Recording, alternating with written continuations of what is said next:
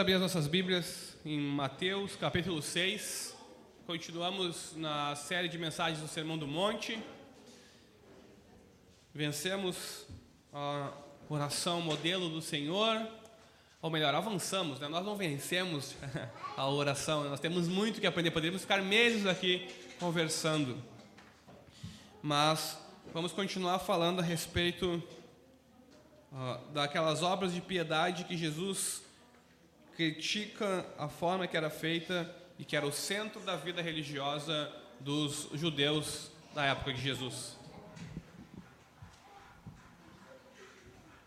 Mateus 6. Nessa manhã nós leremos os versículos 16 a 18, que trata a respeito do jejum. Diz assim a palavra de Deus: Quando vocês jejuarem, não fiquem com uma aparência triste, como os hipócritas porque desfiguram o rosto a fim de parecer aos outros que estão jejuando. Em verdade lhes digo que eles já receberam a sua recompensa. Mas você, quando jejuar, unja a cabeça e lave o rosto, a fim de não parecer aos outros que você está jejuando, e sim ao seu pai, em secreto. E o seu pai, que vem em secreto, lhe dará a recompensa. Até aí, irmãos. Vamos orar? Pedir a graça de Deus e a bênção de Deus sobre nós. Santo Deus, nos colocamos diante de Ti em oração, como igreja, como o Teu povo, como o novo povo que o Senhor está construindo nesse mundo, e te pedimos, fala conosco a Tua palavra, nos instrui. Nós sabemos que nem só de pão viverá o homem, mas de toda a palavra que sai da Tua boca.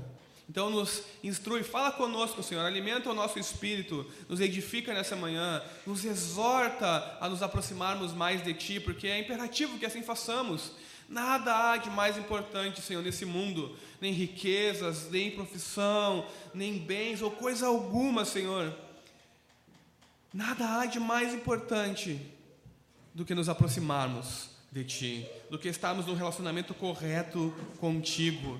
Então nos ajuda, Senhor, a, pela tua palavra a entrarmos em um relacionamento correto contigo, a maneira do Senhor. Não ao nosso modo, mas a maneira do Senhor. Nos instrui para glória do teu nome, para o nosso bem, fala conosco e que o teu Espírito se mova entre nós com liberdade e fazendo a tua obra. Amém, Jesus. Amém, irmãos. Irmãos, nós vivemos numa cultura que ao mesmo tempo ama a comida, não é verdade? No mínimo, nós temos três refeições diárias, café da manhã, almoço e janta, fora os lanches, é, entre elas. Às vezes eu acho que os meus filhos vivem só para os lanches, né, entre as refeições, porque eles estão sempre com fome, estão sempre querendo comer alguma coisa. Mas também nós somos uma cultura que ama a comida, mas idolatra o corpo. Né? Todos ah, estão em busca do corpo perfeito. Ah, nós vemos no cinema os astros, os atores, as atrizes com corpos perfeitos.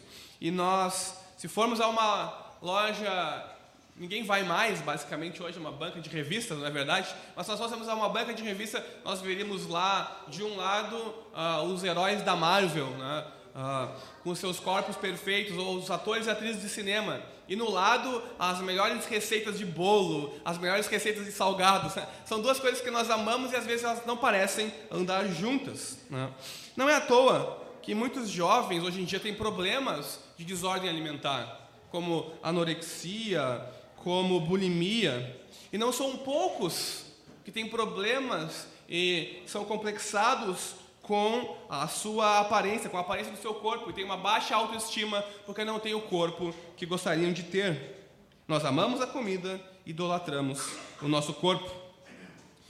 E por trás da, do amor à comida e da idolatria ao corpo, está o que os psicólogos chamam de a busca pelo prazer ou o princípio do prazer, que é basicamente a nossa motivação de fazer algo ou de fazer apenas aquilo que nós uh, nos sentimos bem, que nos dá prazer, que nos faz bem.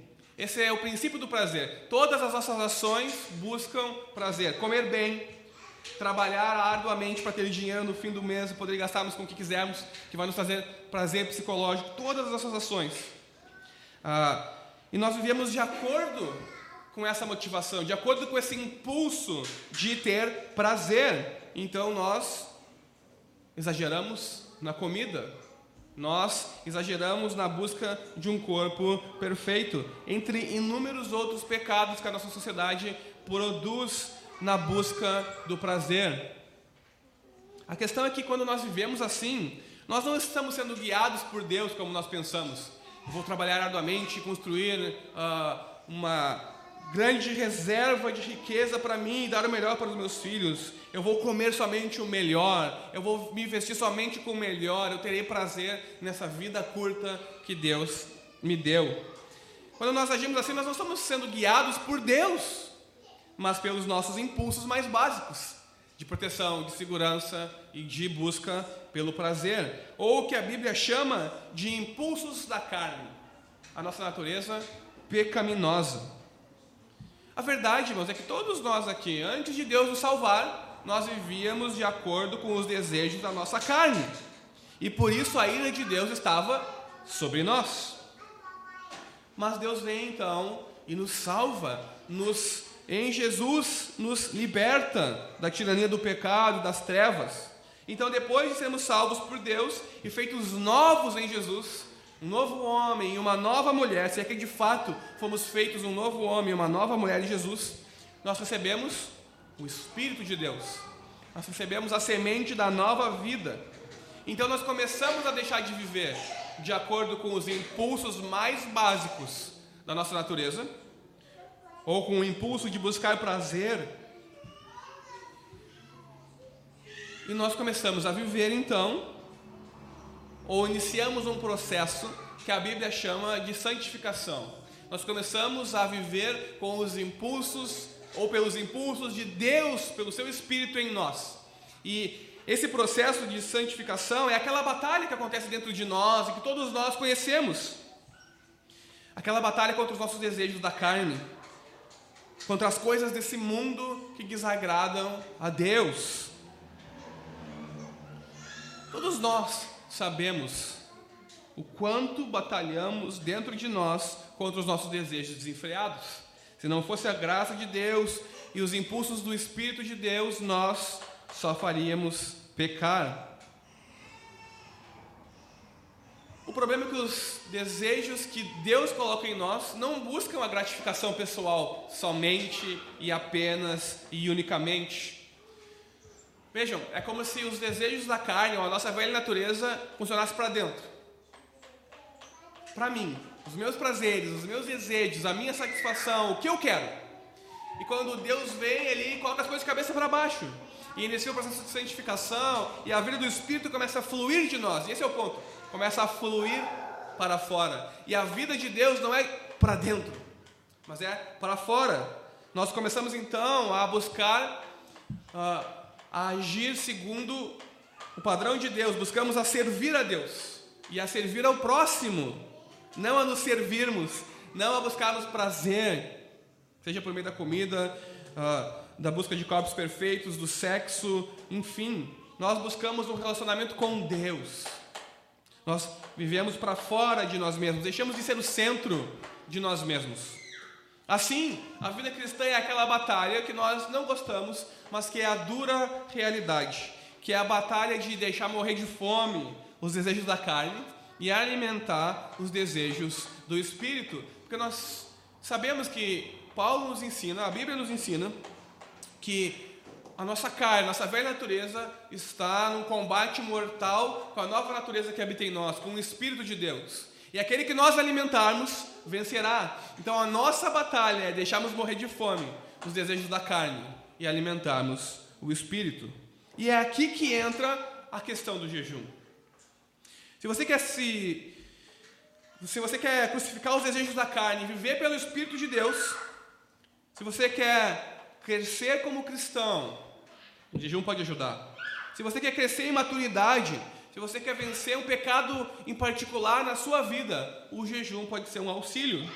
Se você quer vencer o facinho do mundo, não sejamos ingênuos aqui e não ver e não entender que há um fascínio do mundo que apela constantemente aos nossos desejos e à nossa carne, à nossa natureza. Se nós queremos vencer, o jejum pode nos ajudar. Não é que o jejum bíblico faça as coisas, Essa é uma conversa para um outro dia, talvez. Mas não é que o jejum bíblico faça as coisas, nós não podemos instrumentalizar aquilo que Deus nos deu. É Jesus quem faz as coisas.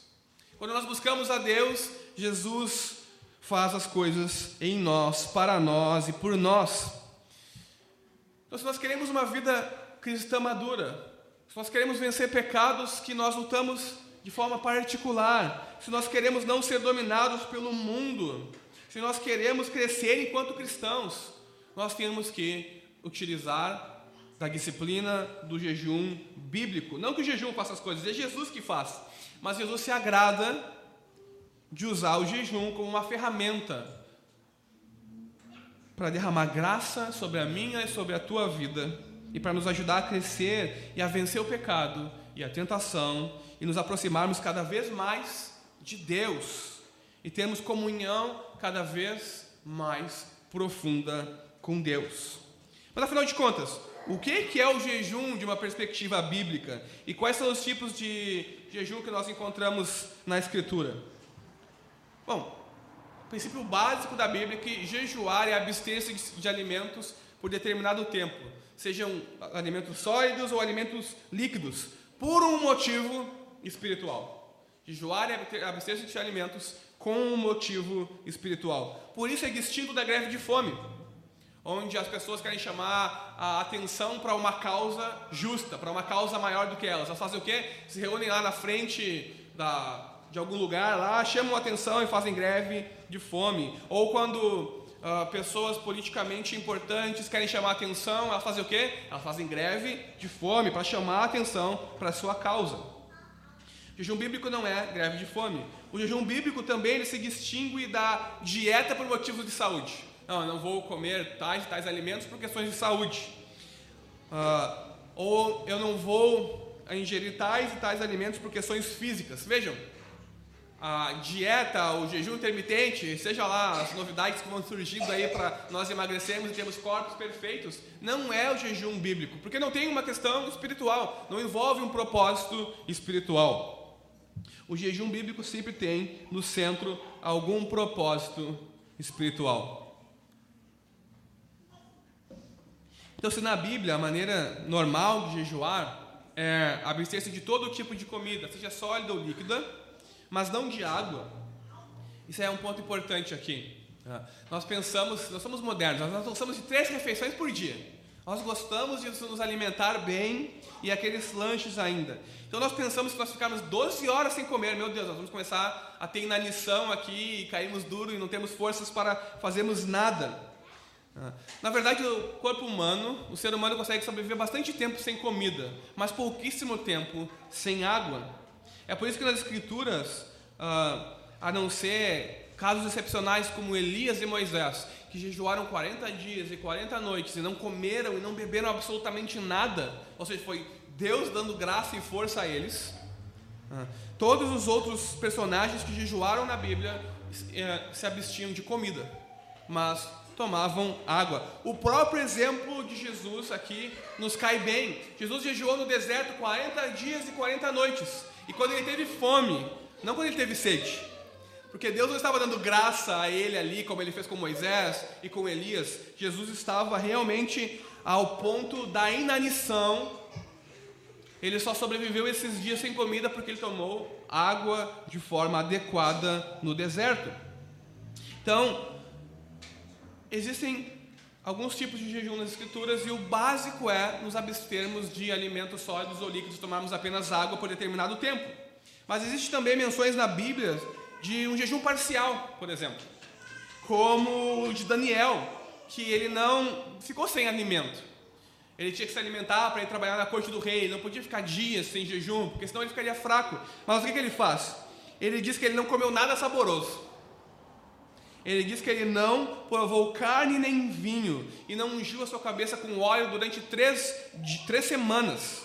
Está lá em Daniel 10, 2 a 3. Daniel teve uma visão de uma guerra terrível, então ele fica abalado com aquilo, provavelmente, e ele jejua para buscar discernimento e sabedoria em Deus. Só que ele não podia fazer um jejum de três semanas sem ingerir alimentos, porque ele tinha que trabalhar todos os dias na corte do rei, e ele tinha que servir bem, porque senão a cabeça dele poderia ser degolada, não é verdade? Então ele se abstém de coisas saborosas, não prova carne, nem vinho, e nem unge a sua cabeça com óleo. Há exemplos na Escritura também de um jejum absoluto, onde a pessoa não come e nem bebe absolutamente nada, mas geralmente é por um curto período de tempo, e geralmente por aproximadamente no máximo três dias, são os exemplos bíblicos. O exemplo da rainha Esther e dos judeus da história de Esther uh, é um bom exemplo aqui para nós. Eles jejuam durante três dias. Você deve se lembrar, né? Os, os irmãos aqui que estavam quando nós expusemos o livro de Esther, quando uh, Amã quis matar todos os judeus e Mordecai foi e intercedeu para Esther e Esther então envia uma carta a Mordecai: você, é, eu vou jejuar durante três dias. Convoque todos os judeus também a jejuarem durante três dias, a não comerem e não beberem absolutamente nada. Então eu me apresentarei ao rei e farei o pedido ao rei. Então há esse tipo de jejum também absoluto. Irmãos, esses são todos exemplos de jejum pessoal, onde a pessoa ah, de livre vontade vai lá e se sacrifica, se abstém de alimentos. Mas no calendário judaico havia também determinados jejuns especiais, como por exemplo do dia do perdão. Na verdade, na lei mosaica, nos cinco primeiros livros de, da Bíblia, né, de Gênesis a Deuteronômio, só há uma ordem explícita de, em um dia do ano para que todos os judeus jejuassem, que é o dia da expiação ou o dia do perdão. Então todos os judeus deveriam jejuar, vestir-se de panos de saco, ficarem tristes por causa do seu pecado. E se lembrariam então que o pecado deles estava sendo perdoado por causa da graça de Deus. Então esses jejuns, assim, ah, por ocasião das festas, como do, do dia do perdão, eles ocorriam em meio a comemorações, onde se lembrava de Deus, da graça de Deus e se voltava para Deus. Mas havia também jejuns que eram realizados não como uma nação, mas em grupos pequenos. Por exemplo, se vocês já leram o livro de Esdras, vocês sabem que Esdras está no exílio e ele vai voltar para Jerusalém para ajudar a reconstruir a cidade de Jerusalém. Então ele junta um monte de pessoas que tinham interesse em voltar e reconstruir a cidade, voltar para a terra dos seus pais, para a terra prometida. E o que esse grupo de pessoas faz? Eles jejuam durante alguns dias, pedindo a graça de Deus para alcançar o favor de Deus para a viagem que eles tinham diante deles. Imaginem só uma caravana de peregrinos viajando um longo caminho meio deserto. Eles estavam abertos a todo tipo de risco e perigo. Então eles clamaram por graça e misericórdia, por meio de jejum e oração, para que Deus abençoasse o caminho deles. Bom, tudo isso é para nós entendermos o jejum dentro de um contexto bíblico. No capítulo 6 de Mateus, Jesus também fala sobre o jejum. E aqui ele fala sobre o jejum atacando a hipocrisia religiosa da sua época, concentrando-se nas três obras fundamentais que os judeus tinham como a prática da sua piedade: a oração pública, o dar esmolas e também o jejum. Nós já conversamos sobre dar esmolas e a oração. E Jesus escolhe esses três temas, essas três áreas, para representar todas as áreas da nossa vida, onde nós não podemos ser hipócritas, mas nós temos que fazer ou cumprir a lei de Cristo, que são as boas obras que decorrem da nossa justificação diante de Deus e para Deus, não para os homens. Bom, o ponto de Jesus em relação ao jejum é mais uma vez, assim como foi com a oração e com ao esmolas, uh, a ostentação e a hipocrisia. Jesus está preocupado com a motivação pessoal pela qual jejuamos. Jesus está preocupado com a motivação pessoal pela qual oramos, com a motivação pessoal pela qual nós contribuímos com a igreja ou damos generosamente aos outros. Porque essas coisas podem ter uma mera aparência de piedade, mas o nosso coração está completamente corrompido e olhando para outro lado. Elas têm aparência de piedade quando, na verdade, nós estamos apenas preocupados conosco mesmo e com a nossa reputação diante dos outros. No contexto religioso, é muito comum que as pessoas se preocupem com a aparência e se esqueçam do coração que nós não cometamos esse erro. E é esse o erro que Jesus está chamando aqui. Não se preocupe com a aparência. Ah, quando a sua mão direita doar, que a sua mão esquerda não saiba. Quando você orar, que você faça isso em secreto, que ninguém saiba. E agora também, quando você se dedicar a Deus, se consagrar a Deus por meio do jejum, que os outros não saibam também. Bom, para entender o que Jesus quer nos ensinar aqui, nós temos que relembrar a estrutura do ensino de Jesus, que nós já vimos lá uh, em relação às esmolas e a oração.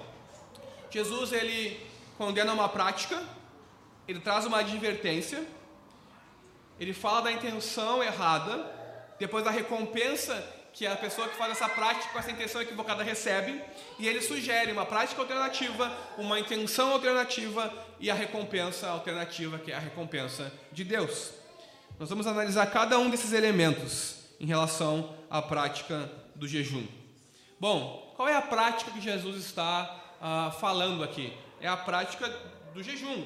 No versículo 16 diz: Quando vocês jejuarem. Na época de Jesus, era comum no judaísmo jejuar por aproximadamente 24 horas. Quando você for fazer um jejum, como é que eles faziam? Eles jejuavam por aproximadamente 24 horas. Chegou o fim do dia, eles iam para casa, faziam a sua higiene pessoal, oravam a Deus e pulavam o jantar. Então eles iam dormir, eles acordavam, pulavam o café da manhã, pulavam o almoço, pulavam os lanchinhos entre esses, e só então, na, no final da noite, eles jantavam. Essa era a prática comum do jeju, de jejum dos judeus do, da época de Jesus. Eles jejuavam de um pôr do sol até o próximo pôr do sol. Os fariseus, no tempo de Jesus, eles jejuavam duas vezes por semana. Provavelmente as segundas-feiras e as quartas-feiras. Vocês se lembram que numa passagem dos evangelhos estão lá os discípulos comendo, bebendo, e vem os discípulos de João Batista, e vem os fariseus também, e falam: Mestre, nós jejuamos duas vezes por semana, e você e seus discípulos não jejuam, por quê? Então Jesus nos ensina que quando o noivo está, ah, eles têm que se alegrar e celebrar. Depois, quando Jesus fosse ah, para Deus, então eles jejuariam e orariam. Então, os fariseus tinham essa prática de duas vezes por semana jejuarem. Geralmente as segundas e as quintas, e os discípulos de João Batista também jejuavam aproximadamente duas vezes por semana. Mas qual é a advertência de Jesus aqui? Se essa era uma prática comum, Jesus não está condenando a prática, está advertindo em relação ao jejum. Qual é a advertência? Não fiquem com uma aparência triste. Então Jesus está falando do jejum voluntário que a pessoa faz para Deus. Qual é a advertência? Não fique com uma aparência triste. Irmãos, acontece que esses jejuns voluntários que as pessoas faziam, que os fariseus faziam, forneciam oportunidades maravilhosas, oportunidades ímpares para demonstrar a religiosidade e para conquistar a reputação de religioso e de piedoso. Você se lembra que eu disse agora há pouco de que os fariseus jejuavam duas vezes por semana, as segundas e as quintas? Acontece que esses dias eram exatamente os dias de feira, digamos assim, dos judeus da, da época de Jesus. É onde as pessoas iam aos mercados comprar seus mantimentos para a semana. Então, que oportunidade excelente eles não tinham de, ao jejuar, se vestirem com roupas que mostravam que estavam jejuando, uh, figurarem as suas caras para parecerem tristes e arduamente se esforçando, então iam à praça comprar os alimentos para a família, iam à praça fazer os seus trabalhos e seus afazeres. Vejam que hipocrisia! Eles pareciam de propósito que estavam jejuando para quê? Para ganhar fama de religioso e de piedoso. Eles pareciam tristes por fora, mas por dentro o coração deles estava completamente corrompido. Então, qual é a intenção que Jesus está criticando aqui? A intenção de parecer aos outros que estão jejuando, também no versículo 16. Mas a intenção dos fariseus era a gritar aos quatro ventos de que estavam jejuando, de que eram religiosos e não eram como aqueles pecadores. Ou seja, não sou como meros mortais, eu sou uh, alguém que é amado por Deus, que está mais próximo de Deus. Eles queriam ser vistos pelos outros, ou seja, reconhecido como pessoas piedosas. Nossa, eu não sou como. Vocês se lembram da oração do fariseu e da oração do publicano quando eles vão ao templo? O publicano Ele chega diante do templo e vai dar a sua oferta e ele não tem nem coragem de levantar a cabeça quando ele ora, porque ele sabe que ele é pecador. Ele não tem coragem de olhar para os céus, que é a morada de Deus, porque ele sabe que ele é pecador. E ele diz: Me perdoa, porque eu sou pecador. E chega o, o, o fariseu e ele olha de si para si: Deus, obrigado, porque eu não sou como esse pecador maldito. Eu jejuo duas vezes por semana, eu dou o dízimo de tudo que eu tenho, eu guardo a tua lei. Jesus estava advertindo exatamente contra isso, contra essa intenção de parecer aos outros, de uma justiça, de uma autojustiça, de parecer alguém que tem grande disciplina espiritual, quando não há contrição genuína alguma, quando o coração não está como deveria estar, como daquele publicano, que reconheceu que era pecador, ele, se, ele estava contrito, eu conheço a minha condição, me perdoa, em ti a graça. Não, os fariseus só queriam chamar a atenção para si. Então, com isso, a gente começa a perceber que não é o ato de jejuar o problema, que Jesus não abole o jejum. Nem mesmo que outras pessoas saibam e vejam que você está jejuando.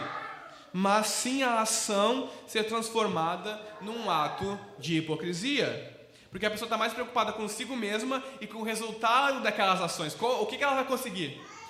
Como ela vai ganhar a benefício em relação a isso. Talvez para o nosso tempo não faça sentido, mas pensem numa sociedade extremamente mais religiosa do que a nossa. Se bem que é difícil ser mais religioso do que brasileiro, não é verdade? Mas os judeus eram extremamente religiosos e aqueles que eram religiosamente bons tinham mais chances de conseguir algo na vida e de ser alguém e de ser reconhecido pelos outros. Então, numa sociedade onde a religião era extremamente importante, e se você fosse religiosamente bem sucedido, você tinha grandes chances de ser bem sucedido na vida como um todo. Pensem só, eles não queriam a contrição interna, mas o benefício externo daquela suposta prática deles, transformando então isso num ato de hipocrisia, preocupados com os resultados da ação e não com a vontade de Deus, e não com Deus, para quem eles estavam supostamente jejuando. Os fariseus só queriam chamar a atenção para si. E o que, que Jesus diz? Qual é a recompensa deles? Eles já receberam a recompensa. E qual era a recompensa deles? Ser reconhecido pelos homens, ser vistos pelo, visto pelos homens nas praças e as pessoas passarem e, e, e disserem: esse fariseu está realmente num outro patamar espiritual, não é que nem eu, pecador, ele está mais próximo de Deus, dez degraus a mais na escada uh, que leva ao céu, aquele fariseu está. Aquele outro está a 20 já, porque ele jejua uh, mais do que duas vezes por semana e faz mais uh, do que o mínimo exigido. A recompensa deles é exatamente ser visto. E não só visto, mas elogiado pelas pessoas. Nossa, como ele é importante, como ele é piedoso, como ele tem disciplina, não é verdade? E nada mais. Essa é a recompensa. Se eles não fizessem eles também teriam uma recompensa, de forma contrária. Enquanto isso é mais para nós modernos, enquanto nós, de forma contrária, vivemos preocupados conosco mesmo, jamais jejuando, nós também temos a nossa recompensa. Porque o nosso problema é outro, não é? Nós já vamos entrar nisso. Nosso problema não é jejuar duas vezes por semana e aparecer para os outros. Nosso problema é jamais praticar a disciplina espiritual do jejum. Então, o nosso problema, de forma contrária, é se nós não jejuarmos, nós também já recebemos a recompensa. Qual é a recompensa? Nós usamos a liberdade que nós temos em Cristo e não fazemos nada. Nós usamos a liberdade que nós ganhamos em Cristo, a duras penas, a morte do nosso Salvador, e nós não fazemos nada. Quando nós não damos lugar à carne, então invertemos, o nosso estômago se torna o nosso Senhor, e nós fazemos as coisas para satisfazer o nosso estômago, ou seja, em busca do prazer apenas. Isso significa que nós já teremos perdido a batalha pela santificação. Nós invertemos, nós alimentamos os desejos da carne e mortificamos o e matamos o espírito. Agora, qual é a prática alternativa que Jesus está dizendo que deve ser feita aqui, que os judeus devem praticar e nós, seus discípulos, principalmente nós, seus discípulos? Jejuar em secreto. É extremamente óbvio, mas o que Jesus está querendo dizer é que nós devemos esconder tão profundamente, mas tão profundamente no nosso coração e na nossa alma, os nossos atos de piedade, de dar generosamente, de orar e de jejuar, a gente vai esconder tão profundo que as pessoas não sabem que nós estamos fazendo isso. E se elas descobrirem, será por acaso, não porque nós alardeamos aos quatro cantos do mundo. Porque se nós fazemos essa prática alternativa que Jesus nos sugere, a intenção também é diferente. Qual é a intenção? Jejuar para agradar e termos comunhão com Deus. Não para conseguir algo, fama, reputação. Que o centro do nosso jejum seja Deus e o propósito do seu jejum esteja em submissão à vontade de Deus. É o que nós temos que fazer, tem que ser a nossa intenção. O jejum tem de iniciar em Deus, ser para a glória de Deus, terminar em Deus e ser mais uma vez para a glória de Deus.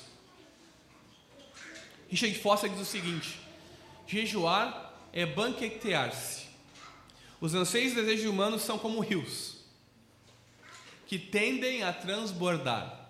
Se nós dermos vazão aos desejos da carne, elas transbordam e nos dominam. O jejum ajuda a mantê-los no curso adequado da nossa existência. Então, jejuar é, na verdade, o que Jesus está dizendo, a intenção alternativa. Você vai abster-se desse alimento, mas na verdade você vai espiritualmente estar participando de um banquete, porque você vai ter comunhão com Deus Criador. Você vai se aproximar de Deus, porque lembre-se, o jejum é a abstenção de alimento com um propósito espiritual. E qual é o propósito espiritual? Estar mais próximo de Deus, ter mais comunhão com Deus. Então nós não devemos jejuar, Jesus está nos ensinando, tendo em vista o que nós podemos ganhar com isso. E esse é o ponto aqui, principalmente para nós modernos. Para os fariseus era fama, para os fariseus era ser reconhecido como um bom religioso. E era galgar os degraus da, do sucesso da escadaria religiosa. Para nós é o contrário. Para nós é a tentação de jejuar para manipular Deus. Quero tal coisa, então eu vou jejuar e orar. Nós já vimos isso. A oração não manipula Deus, a oração não muda a mente de Deus. A oração, na verdade, muda o quê? O nosso coração, a nossa mente. E nós, então, nos adequamos aos propósitos de Deus. A prática do jejum também. Nós não vamos jejuar para conseguirmos tal e tal coisa, para termos poder espiritual ou para termos a nossa oração atendida de forma mais rápida. O jejum não é um mecanismo que nós ativamos. Plim. Agora eu ativei o mecanismo que Deus está impossibilitado de não me responder. Na verdade, o jejum responde a Deus. Seja em momentos penosos e dolorosos, como a perda de um ente querido, onde nós não entendemos absolutamente o que está acontecendo, em meio à doença, em meio ao sofrimento, em meio às provações, nós não entendemos o que está acontecendo. Então nós nos jejuamos e nos aproximamos de Deus, para que Deus nos dê graça para passarmos por aquilo. Ou seja, em momentos de consagração, onde nós queremos nos aproximar de Deus, vencer um pecado específico na nossa vida. Então nós oramos e pedimos graça e jejuamos e nos aproximamos de Deus. E Deus nos dá a libertação desse pecado que nós lutamos contra. Vejam, o jejum não é uma moeda de troca, onde nós jejuamos e Deus nos dá o que nós queremos. Não, o jejum é algo que nos aproxima de Deus e muda a nossa mentalidade, muda a nossa compreensão, a nossa visão, limpa os nossos óculos para que possamos enxergar melhor e entender as coisas da perspectiva de Deus.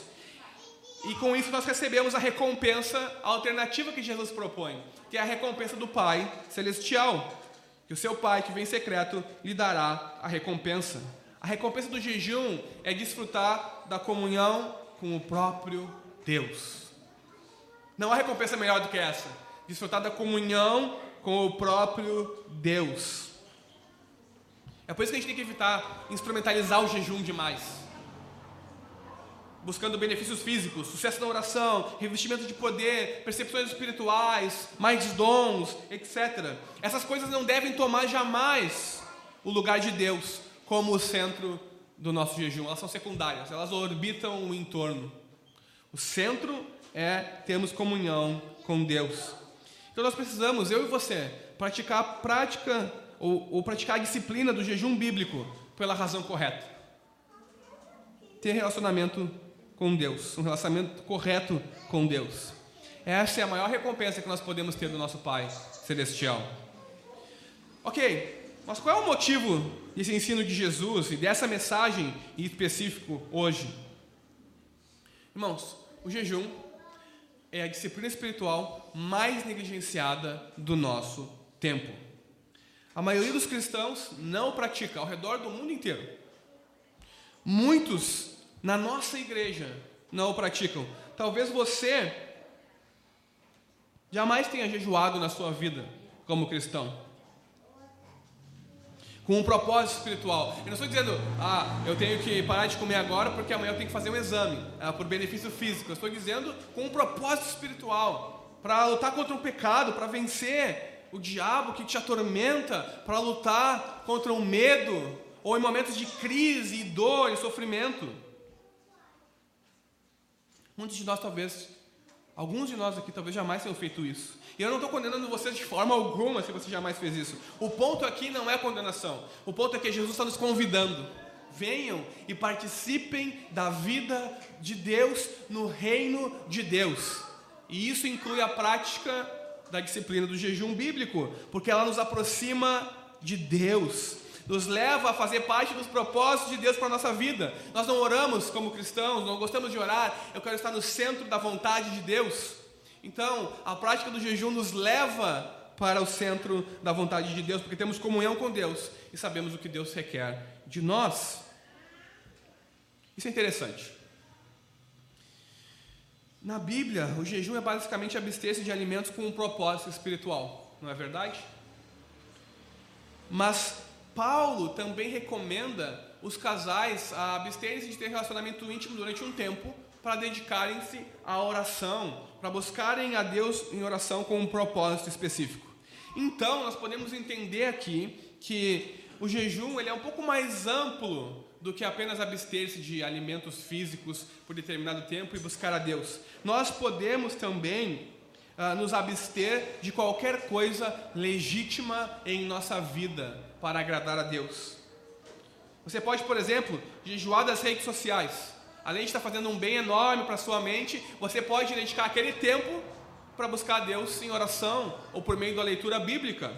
Você pode, por exemplo, ah, fazer um jejum de ver os jogos de futebol do seu time, nós homens, tá? aquelas duas horas que você passaria ali, você pode dedicar em oração, em uh, devocional, em leitura bíblica, em discipulado com a sua família. Isso você se aproxima de Deus. Então, nós temos diversas formas de jejuar a Deus a não ser apenas nos abstendo de alimentos. Porque, dependendo da nossa condição física, nós não conseguimos fazer isso. Nós não conseguimos ficar 24 horas sem alimentos. Nós temos talvez que tomar remédios controlados, então precisamos tomar os remédios. Mas há outras formas que nós podemos nos abster de coisas que são genuínas e boas e não são pecado. Veja, eu não estou dizendo para você se abster do pecado para ser mais de Deus, isso é o básico. Né? Eu estou dizendo para você não, uh, para você abrir mão de algo que tiraria o seu tempo com Deus, então se dedicar a Deus, saber a vontade de Deus, estar mais próximo com Deus. Para encerrar, irmãos, eu quero acabar aqui falando sobre algumas razões, razões que eu e você temos para não negligenciarmos mais o jejum bíblico, mas torná-lo uma, torná uma disciplina espiritual diária, cotidiana, na nossa vida. Primeiro, jejue para aumentar a sua fome de Deus. Muitas vezes nós estamos tão envoltos das coisas do mundo, trabalho. Eu, eu só falando aqui das coisas legítimas, tá? Cuidar dos filhos, trabalho, cuidar da casa, uh, ser intencional no meu relacionamento, no meu, no meu casamento, uh, cuidar, uh, cuidar da minha família, vir à igreja, que nós perdemos Deus de vista. Nós estamos tão envoltos com das coisas que nós perdemos Deus de vista. Então, essas coisas diminuem a nossa fome por Deus. Porque na hora de orar e, jejuar, e ler a Bíblia, nós estamos cansados, vamos dormir. E nós passamos a perder a nossa fome, a nossa comunhão com Deus. Então, nós podemos jejuar para aumentar a nossa fome de Deus, nos abster da vida caótica e rápida que nós temos e, e dar um passo atrás e nos aproximarmos de Deus por meio do jejum e da oração. Com frequência nós nos pegamos pensando como nós podemos ser melhores cristãos, como nos aproximar mais de Deus, como arranjar mais tempo para ler a Bíblia. Mas nós nunca paramos para pensar na possibilidade de jejuar, para vencer os desejos, os desejos da carne, para que eu possa então me aproximar mais de Deus, para que eu possa então ter mais tempo de oração, mais tempo de ler a Bíblia e um tempo de devocional, de qualidade, de ensino bíblico com a minha família. A pergunta é: nós temos fome de Deus, fome das coisas espirituais? Nós podemos usar o jejum para que Deus nos dê fome das coisas espirituais. Outro ponto, nós podemos jejuar para buscar Deus em arrependimento. Neemias é um outro judeu que também voltou do exílio e foi para Jerusalém e ajudou a construir, reconstruir a cidade. E o que ele faz quando ele ouve que a cidade está destruída, quando ele ouve que o seu povo está espalhado e quando ele se entristece com aquilo tudo, ele ora e ele jejua a Deus. Ele ora e ele jejua a Deus para buscar a Deus em arrependimento. Ele se arrepende do pecado dele, da nação dele, pede a graça de Deus para ir para Jerusalém e reconstruir os muros. Irmão, se nós pecamos, se nós jogarmos para debaixo do tapete e fingimos que não pecamos e esquecermos, Deus não esquece. Nós temos que buscar a Deus arrependimento e confissão. Mas às vezes nós somos tão dominados por um pecado que nós, vez após vez, pedimos perdão, mas não vencemos a batalha espiritual em relação àquele pecado específico. Talvez o jejum nos ajude a buscarmos a Deus em arrependimento e Deus nos dê graça para vencermos um pecado em específico. Um outro ponto, nós podemos jejuar para buscar a Deus em lamento também. Vocês se lembram de Davi quando o seu filho nasceu, o filho da, de Batseba nasceu e o menino estava para morrer? O que, que Davi fez? Jejuou e orou em lamento pela vida do seu filho. Nós podemos jejuar e orar em momentos de dor, de tristeza, de perda de um ente querido. Ou quando nós nos deparamos com injustiça e nos entristecemos profundamente. Você deseja ver, por exemplo, justiça em áreas como racismo, aborto, abusos e tantas outras coisas que nós vemos no nosso país? Considere a possibilidade de jejuar para que Deus faça justiça. Como diz Abraão, não fará justiça o juiz de toda a terra? E essa resposta certamente é afirmativa. Por fim, jejue para buscar a Deus por sabedoria. Todos nós vivemos situações em que precisamos agir com sabedoria. Mas infelizmente nós mais nos arrependemos das nossas ações e das nossas palavras do que olhamos para trás e vemos como Deus nos deu graça e agimos com sabedoria e nos livramos daquela situação. Na nossa vida, nós precisamos tomar decisões importantes que causam um grande impacto para nós e para nossa família. Mudança de trabalho, mudança de cidade, enfim, ter mais filhos ou não, são todas decisões extremamente importantes. Para tudo isso, eu e você precisamos de sabedoria para saber a vontade de Deus e agir da melhor maneira possível, de modo que glorifique a Deus e que faça o bem para nós e para nossa família. Então, sempre que nós tivermos que tomar decisões difíceis, ou precisar escolher como agir no trabalho, qual curso seguir, nós podemos buscar a Deus por meio do jejum e da oração, para que Ele nos dê a sabedoria e possamos tomar o melhor curso de ação, dizer as palavras adequadas, para que Ele seja glorificado e nós sejamos felizes ou para o nosso bem. Nós também podemos jejuar para buscar a Deus por proteção e provisão. Quando nós nos encontramos em meio à dor e ao sofrimento, ou em tempos de provação, às vezes a gente não tem força para nada, mas nós podemos jejuar e buscar a Deus para que Ele nos dê livramento. Em meio a uma fase difícil da vida ou desafiadora, busque a Deus por meio do jejum e da oração, e você encontrará graça proteção e provisão da parte de Deus para você e para sua família.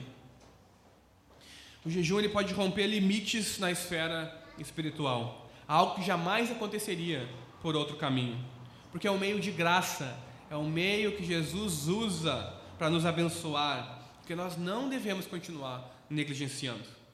Mas nós precisamos praticar a disciplina do jejum bíblico segundo o padrão e pela razão correta, segundo o padrão de Jesus e pela razão correta, para ter um relacionamento com Deus, para saber a vontade de Deus e agir então segundo a vontade de Deus, para nos aproximarmos de Deus e vencermos o pecado que assola as nossas vidas. Então recebemos a recompensa, que é mais de Deus nas nossas vidas, que é mais graça, é sentir mais profundamente o amor do nosso Pai Celestial. E o que Jesus faz é então, por meio desse ensino, nos convidar, a, Ele nos convida a participarmos de uma vida completamente nova e completamente diferente de tudo que conhecemos. Ele nos convida a participar da vida com Deus no reino de Deus. E o jejum bíblico faz parte da vida com Deus no reino de Deus.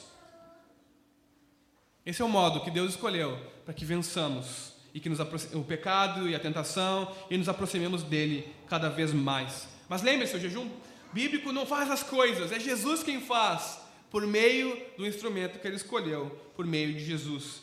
Por isso a nossa fé deve estar em Jesus somente. Em Jesus somente a nossa fé deve estar, porque foi Ele que morreu em nosso lugar, foi Ele que deu a sua vida, e é Ele que faz todas as coisas cooperarem para o nosso bem. Então, que nós possamos não negligenciar mais a prática do jejum bíblico e possamos realmente viver como cidadãos do reino de Deus. Amém? Vamos orar?